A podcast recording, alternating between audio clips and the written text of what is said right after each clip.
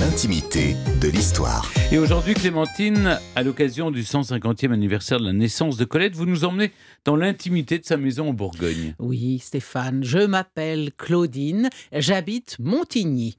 Cette phrase est la première du roman Claudine à l'école et Montigny, bien sûr, c'est en fait Saint-Sauveur en Puisay, cette petite commune de Lyon où naît Sidonie Gabrielle Colette le 28 janvier 1873. C'est un village pas très joli que pourtant j'adore, écrit Colette. Jusqu'en 2016, quand on venait à Saint-Sauveur en Puisay, on pouvait déjà visiter le musée Colette installé dans le château.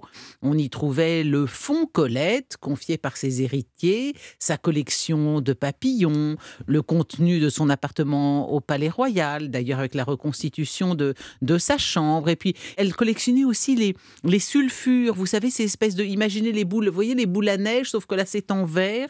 Et son, on intègre dans, à l'intérieur du verre des, euh, des fleurs, des, des, des morceaux de, de, bois, enfin un petit peu tout. C'est extrêmement joli. Elle en ça avait... faisait des presse-papiers aussi. Et, ça, on s'en servait de presse-papier. Donc, on, peut, on pouvait déjà aller sur les traces de Colette et, et, et voir des collections qui lui étaient liées à Saint-Sauveur en Puisay, mais depuis 2016, eh bien, on peut aussi visiter sa maison natale, la grande maison grave et revêche, selon sa propre expression, du 8 rue de l'Hospice, qui tout naturellement a été baptisée rue Colette. Et c'est la maison où elle passa les 18 premières années de sa vie, longue, plate, avec ses volets gris, son entrée cochère et son perron double qui boite, écrit André Bourrin. Qui boite pourquoi? Parce que la rue est complètement en pente.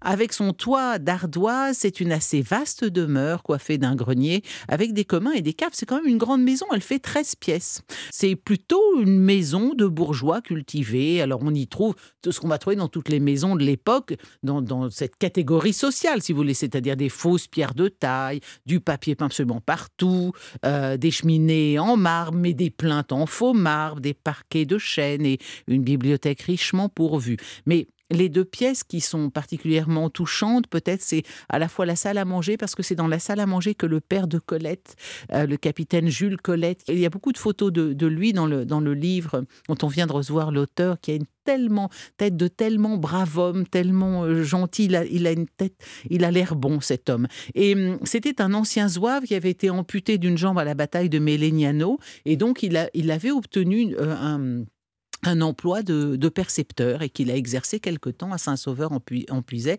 dans cette salle à manger. Et puis il y a bien sûr la chambre de Colette qui est une pièce euh, exiguë, bas plafond, en fait une sorte de soupente, mais c'était sa, sa pièce préférée, celle où elle se réfugiait. Et puis naturellement le jardin, Stéphane, que vous avez déjà évoqué tout à l'heure, derrière la cour, cette cour qui conduit au jardin du haut, celui des fouillis de fleurs, et au jardin du bas, celui du potager. C'est dans ces jardins que Gabrielle Colette a acquis auprès de sa mère, Sido, sa connaissance des plantes et des bêtes, l'attention aiguë à tout ce qui veut vivre, l'amour de la liberté et cet art de percevoir le monde à travers tous les sens qui deviendront les marques d'un style unique dans toute l'histoire de la littérature. Dans son œuvre, Colette évoque avec beaucoup de nostalgie le décor de son enfance et elle a tellement aimé ce lieu que quand elle y est revenue une fois fortune faite pour assister à une inauguration officielle, elle a refusé d'y mettre les pieds elle préférait conserver intacts ses souvenirs d'enfance et ne, plus y aller. C'est dire, c'était quand même assez, assez, assez puissant comme, nostalgie des lieux. Évidemment, euh, il y avait des images douloureuses parce que la famille avait dû quitter la maison en 1891. Donc, elle a, vécu 18 ans là-bas. Et là, euh, la famille a eu des grosses difficultés financières, était très endettée et ils ont dû euh, quitter les lieux, vendre les terres que, possédait encore Sido, vendre les meubles, vendre une partie de la bibliothèque.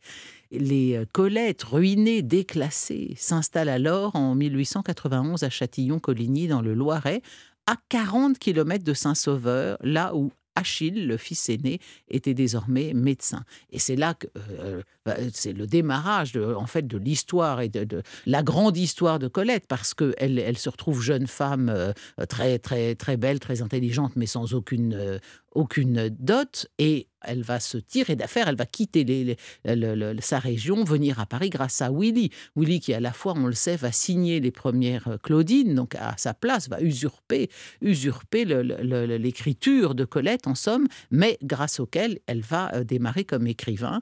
Et donc ça c'est en mai 1893, elle épouse Willy, elle quitte sa famille pour aller habiter à Paris. Devenue écrivaine, euh, Colette va faire de sa maison et de son pays natal un thème récurrent de son œuvre. Sur le site de la maison de Colette, on peut lire Mieux qu'une simple maison d'écrivain. La maison natale de Colette est le seuil de sa création littéraire. Et plus loin, il n'y a pas ou peu d'équivalent dans l'histoire de la littérature française que cet écrivain qui a consacré autant de pages, autant d'énergie créatrice à recomposer par l'imagination un lieu de vie, la couleur et le motif d'un papier peint, le détail d'une gravure, la forme d'un objet, pièce après pièce, jardin après jardin, Colette aura pendant près d'un demi-siècle cherché à recréer par l'écriture le paradis qu'on lui avait volé à l'âge de 18 ans. Eh bien, Saint-Sauveur en puisait dans la maison de Colette. Colette est là, rien n'a changé, elle est revenue chez elle, à la maison. Hmm. Et la référence que vous donniez sur les photos et sur le livre, c'est le livre évidemment d'Emmanuel Lambert, publié chez Gallimard, Sidonie et Gabriel Colette avec toutes les photos. Mais dans euh, une qualité en Ah oui, vraiment, vraiment, oh c'est un très très beau livre.